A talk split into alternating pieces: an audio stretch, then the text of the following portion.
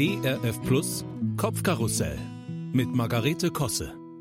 Liebe Hörerinnen und Hörer, heute ist Aschermittwoch.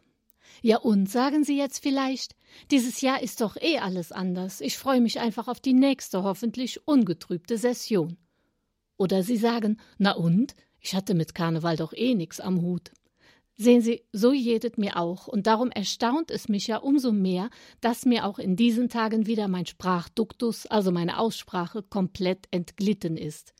Das passiert jedes Jahr um die gleiche Zeit, und ich bin da machtlos.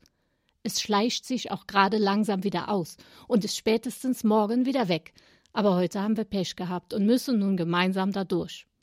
Meine Familie und ich hatten ja gehofft, dass es dieses Jahr vielleicht gar nicht auftreten würde wenn ja eh alles ausfällt, aber nix da. Punktgenau seit letztem Donnerstag stellt er sich bei mir ein, dieser rheinische Singsang. Es ist nämlich kein Kölsch, was Sie hier hören, sondern eher sogar reines Hochdeutsch, allerdings von einer Rheinländerin. Wie gesagt, das geht auch morgen wieder weg, keine Sorge.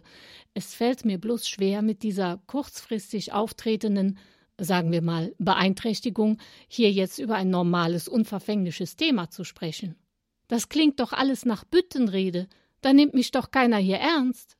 Also was nun? Vielleicht könnte ich ja die Zeit nutzen, um mal etwas Ursachenforschung zu betreiben. Wie kann es zu so etwas kommen? Ich bin in Köln geboren, das steht fest. Ich mag die Stadt und den Menschenschlag, auch wenn ich seit vielen Jahren nicht mehr vor Ort, sondern eher in der Region wohne. Aber mein Vater war Pastor und hat niemals so gesprochen.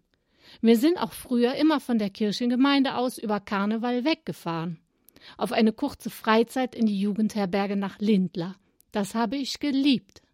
Mit buntem Abend, Blumenampeln aus Makramee basteln, Tischtennisturnier, Andachten und Gottesdienst. So viel schöner für mich als der Ausnahmezustand in der Heimatstadt.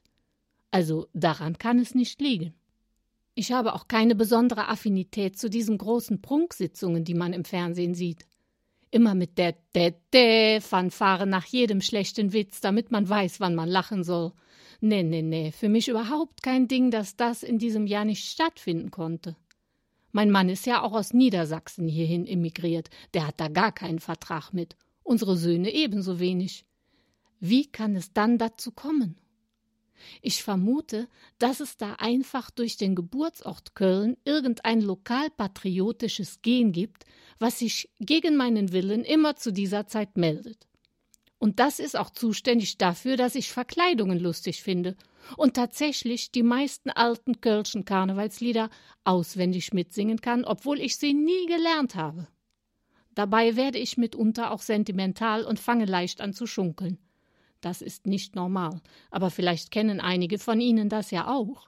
Nicht nur im Kölner Raum, ich frage Sie in Hessen, Franken, Baden-Württemberg, der Lausitz, ja sogar in Düsseldorf. Wahrscheinlich gibt es da sogar schon Selbsthilfegruppen, denn ich sage Ihnen, einfach ist das nicht. Auch nicht für die Angehörigen. Aber wie gesagt, morgen ist in meinem Sprachzentrum zum Glück wieder alles normal. Bis dahin verabschiede ich mich lieber, denn wenn et Trömmelsche jeder Stunde mal parat und ma trecke durch die Stadt.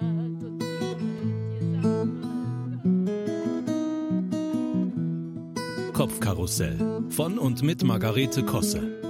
Auch in der Audiothek oder als Podcast auf erfplus.de. ERF Plus. Gutes im Radio.